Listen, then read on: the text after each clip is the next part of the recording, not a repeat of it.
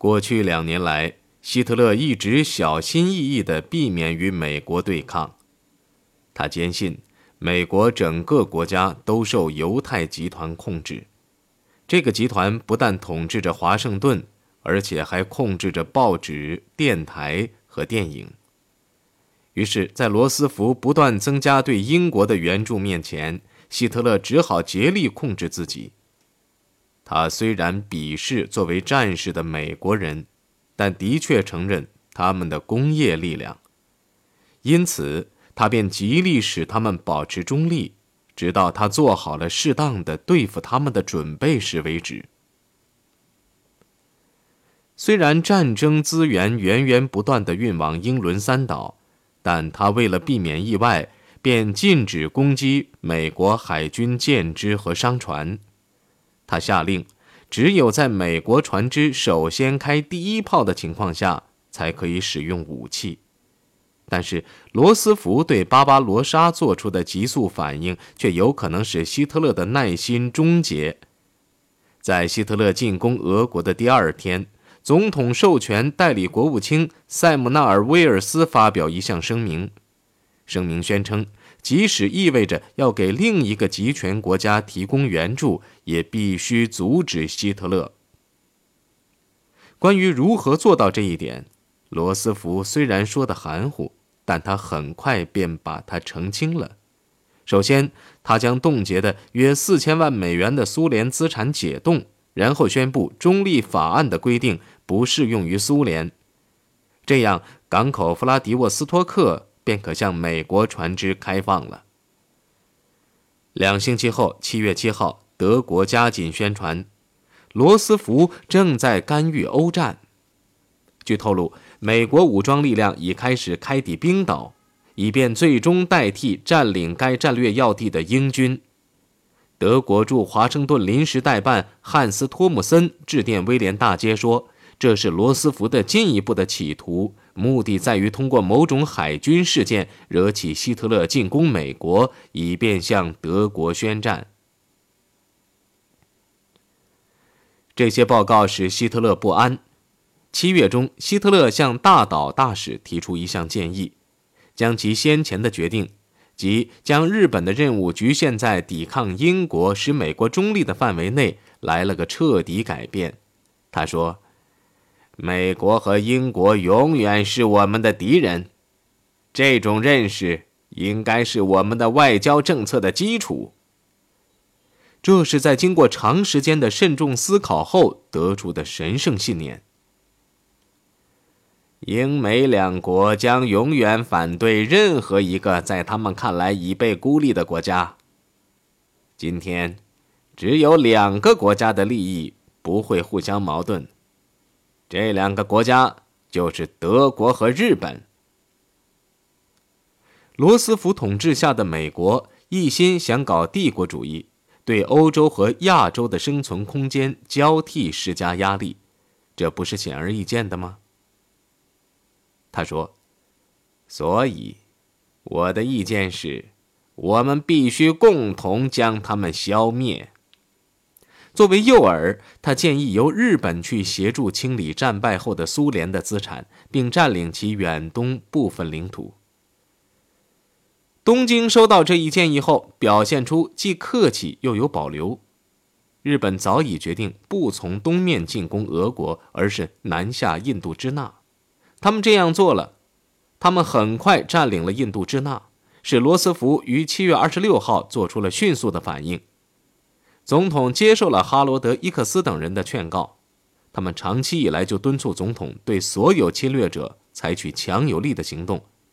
罗斯福下令将日本在美国的资产冻结，这个行动剥夺了日本石油的主要来源。《纽约时报》认为，这个行动是除了战争外最激烈的打击。在日本领导人看来，这是美国、英国、中国和荷兰四国包围日本的最后一个步骤，否认了日本是亚洲的领袖的合法地位，同时也是对他的生存的一个挑战。不管怎么说，这是朝远东战争迈出的一大步。在某些观察家看来，这也是朝罗斯福从后门开战反对希特勒迈出的一大步。一个月后，总统与丘吉尔在纽芬兰外海会晤，签订《大西洋宪章》，这是英美两国关于战争目标的联合声明。这样，总统便走得更远了。从声明的条款看，毫无疑问。罗斯福是希特勒的不可调和的敌人。然而，具有讽刺意味的是，这个声明使元首国内的敌人大失所望，因为他没有将纳粹分子和反纳粹分子加以区分。抵抗运动的人士把宪章看成是罗斯福向全体德国人宣战的非正式宣战书。他们对第八点尤其反感，因为他规定战后所有德国人。都必须要解除武装，这个要求，哈塞尔在他的杂志上写道：“破坏了取得和平的每一个合理的机会。”罗斯福消灭希特勒的决心是与数以百万计的美国人的感情背道而驰的。右翼的查尔斯·林白的美国首创者和德美同盟，以及传统的孤立主义者的组织中西部，他们虽然都同情英国和中国。但都不愿意参与流血的战争。其他的美国人因为憎恨共产主义，则反对向苏联提供任何援助。尽管遭到报纸、电台的猛烈攻击，罗斯福仍毫不动摇。在九月十一号发表的广播讲话中，他说：“从此以后，如果德国或意大利的舰只敢于进入这些水域，他们便会遭到危险。”虽然这是希特勒借以解除潜艇战最后限制的现成口实，但他却不会因此而失去民心。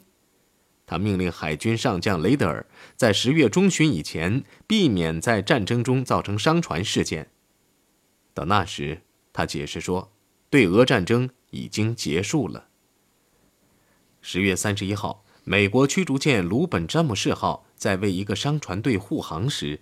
在冰岛以西六百英里海面被鱼雷击中，这样希特勒避免事端的希望便破灭了。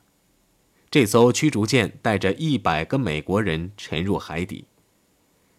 罗斯福对这件事不加评论，但他的海军部长却告诉一群海军陆战队员，在有四百架飞机开往摩尔曼斯克的法国班轮诺曼底号将被没收。旧金山纪事报要求立刻撤销中立法案，克利夫兰的报纸《老实人》则要求立刻采取行动。然而，孤立主义派参议员尼埃却呼吁要有节制。你要是参与了酒吧间的争吵，不打架是做不到的。另一位非孤立主义派参议员劝告说：“让我们保持冷静。”对罗斯福来说。反德思想的风暴趁此时爆发是再顺当不过的了。一星期后，他令租借法案办公室尽一切努力向苏联提供军事和经济援助，为此立刻拨款十亿美元。第二天，十一月八号，希特勒在慕尼黑发表了一篇好战的讲话，他实际上是为鲁本詹姆士号的沉没开脱。他喊道：“罗斯福总统已向他的舰只下令，看到德国舰只就开火。我已向德国舰只下令，不要看见美国船只就开火。不过，如果遭到攻击，就必须自卫。”虽然表面上怒气冲冲，实则表明元首仍想避免一场战争。不管他怎么说。他还是害怕富兰克林·罗斯福和美国的工业力量的。那年初秋，在狼穴的一次会见中，他情不自禁地泄露了许多情况。他向国际新闻社记者皮埃尔·胡斯解释说：“我会比你们的罗斯福总统长寿的，我等得起，可以慢慢来，用自己的方法赢得这场战争。”因为是在户外，希特勒穿上了灰色的军服长大衣，他站立着，双手反剪在背后，双眼空虚地注视着前方，沉思着。他猛然说：“我是一个帝国的元首，还可以安然度过一千年。他用手套拍打左手。现在，没有什么力量可以动摇日耳曼帝国。上帝的意志叫我完成日耳曼民族的任务。他虽然在谈论自己的命运，对被他看作是世界舞台上的小人物的丘吉尔和罗斯福，却仍耿耿于怀。他们坐在财阀政治的小天地里，被过去十年来已证明过时的东西包围和奴役，在幕后操纵的是摇钱树和犹太人。他们的人民的权利本来已所剩无几，却又遭到议会小丑们的践踏。我有我的人民做后盾，他们信任我，信任他们的元首。两人继续散步，希特勒再次抱怨迫使他进行战争的疯子。我有为我的人民服务的今后五十年的计划。我并不像达拉蒂和张伯伦之流，需要战争才能留任。在这个问题上，罗斯福先生也是如此。胡斯注意到，一提到总统，他便眉头稍稍一皱。胡斯回忆说：“我突然觉得，而且非常清楚的感觉到，我触到了元首心中的一个秘密，一个他永不泄露。”也永远不会承认有的秘密。希特勒本能的怕罗斯福。希特勒叹道：“是啊，罗斯福先生，哼，还有他的犹太人，他想接管全世界，连太阳上也不给我们一块地方。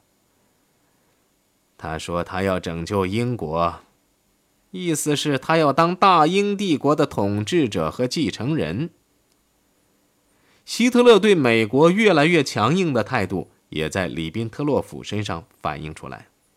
十一月二十八号晚，他召见大岛将军，敦促日本向英美两国宣战。大岛颇觉奇怪：“阁下是否说，在德国和美国之间已经实际处于战争状态？”里宾特洛甫说：“并没有走得那么远。”他解释说。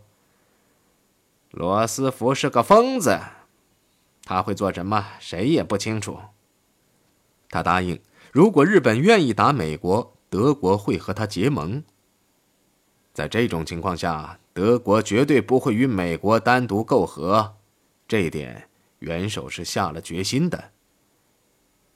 对日本统帅部而言，这一条消息使他们大为振奋。一队由航空母舰组成的行动队已经启程前往珍珠港。十一月的最后一天，大岛受命立即通知希特勒和里宾特洛甫说，英美两国正计划向远东运送部队，对此必须采取反措施。秘密地告诉他们，日本与安格鲁萨克逊国家间极有可能通过某种武装冲突。突然爆发战争，还要告诉他们，战争爆发的时间可能比任何人料想的来得更早。这些指示刚发出，要他从德国人那里拿到具体保证的指示又发了出去。然而，当大岛于十二月一号深夜拜访里宾特洛甫时，这位外长却有意躲避他，使他好生奇怪。他借口首先要与元首磋商，而元首还在狼穴。他们两人都清楚，希特勒没有多少时间去过问在世界的另一端孕育着的戏剧性的事件，所以在五号凌晨三点才拿到一份条约草案，大岛便不感到惊奇了。在条约中，德国保证同日本结盟，与美国开战，绝不单独媾和。在狼穴。第一个听到珍珠港事件消息的是奥托·迪特里希。十二月七号黄昏，他匆匆走进元首的碉堡，说他有件非常重要的消息报告。由于刚收到俄国前线发来的令人沮丧的报告，希特勒生怕迪特里希又带来更多的坏消息。当他的首席新闻发布官念完电报时，他的脸上现出了惊奇的神色。他精神振奋，非常激动地问：“消息确切吗？”迪特里希说：“他收到办公室打来的电话，证实了这一消息。”希特勒一把抓起电文，不穿大衣，也不戴帽子，大步朝军方暗堡走去。看见他手里拿着一封电报，脸上带着惊异的表情，凯特尔和约德尔不禁目瞪口呆。凯特尔觉得日美之间的战争顿时解下了希特勒心头梦魇般的重负。与赫维尔一起时，元首几乎无法掩饰他的喜悦。他喊道：“我们不会输掉战争了！现在，我们有一个三千年来没被打败过的伙伴。”在珍珠港事件当天，绝望的报告源源不断从俄国战场发来，迫使希特勒草拟了一项新的指示。这个指示于二十四小时后发出。他说：“由于今年东方寒冬早到，无法运送给养，冬天的严寒迫使我们立刻取消大规模攻势，并改攻为守。”在为防御定下几条原则后，他把发布有关指示的任务交给了哈尔德，自己则前往柏林，以亲自处理珍珠港事件引起的危机。至此，日本袭击美国最初带来的喜悦已被关切所取代。指珍珠港事件一举，斯大林便无需再担忧会从东部受到袭击了，他几乎可将亚洲的全部兵力调去打德军。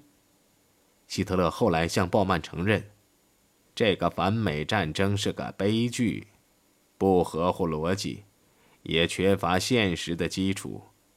这也好像由我掌握德国的权力，而犹太人则挑选罗斯福指挥美国一样，是历史的古怪变形。如果没有犹太人，如果没有他们这个奴仆，事情可能会大不相同。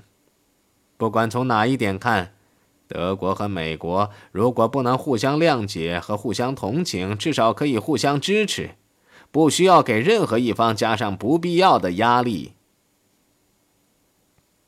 九号，最早到柏林拜访他的人是里宾特洛甫，他带来一个不受欢迎的消息：大岛将军要求德国立刻对美宣战。外长认为德国并没有承担这样的义务。因为根据三国条约，只有日本直接遭受进攻时，他才有义务去援助他的盟国。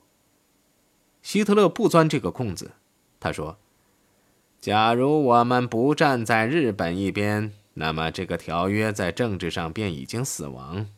但主要理由还不在于此，主要理由是美国正在向我们的船只射击。”在这场战争中，他们是个强有力的因素。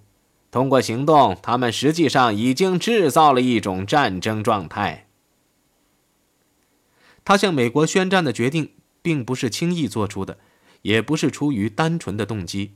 除了维护三国条约的精神外，还有分量重得多的理由，那就是从日本得到的援助将大大抵消由美国参战所带来的各种不利因素。从宣传角度来看，得到一个强大的新盟友将大大鼓舞人心，尤其是新晋在俄国遭受挫折后。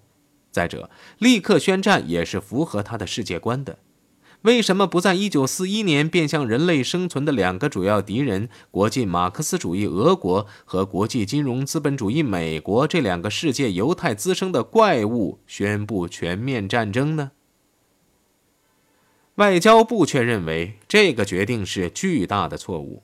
除了显而易见的理由外，他干脆利落地解决了罗斯福的又一个国内问题：总统是不会对德宣战的，因为国内有一大批人士反对，他不会冒这个险。珍珠港遭到偷袭后，出乎意外的出现的美国全国大团结将牢不可破。十二月十一号，希特勒召开国会，他说。我们将永远首先进攻。罗斯福与威尔逊一样疯狂。首先，他挑起战争，然后篡改战争原因，然后又用基督教伪君子的外衣将自己打扮起来，令人讨厌之极。同时，还慢慢的但必然的将人类引向战争，还要把上帝找来证明他的进攻是何等的诚实公正。在将世界犹太民族与布尔什维克俄国和罗斯福的政权相提并论后，希特勒发表了敌对宣言。因此，我今天已经安排好了照会，准备递给美国的临时代办。声明。他的话音被疯狂的欢呼声淹没。过了好久，他才得以宣布：从今天起，德国便与美国处在战争状态中。最高统帅部作战部主任听到这个话时，关切多于热情。而约德尔一走出皇冠剧院，便立即给他的在狼穴的副手瓦尔利蒙将军打电话：“你听说了吗？”元首刚才向美国宣战了。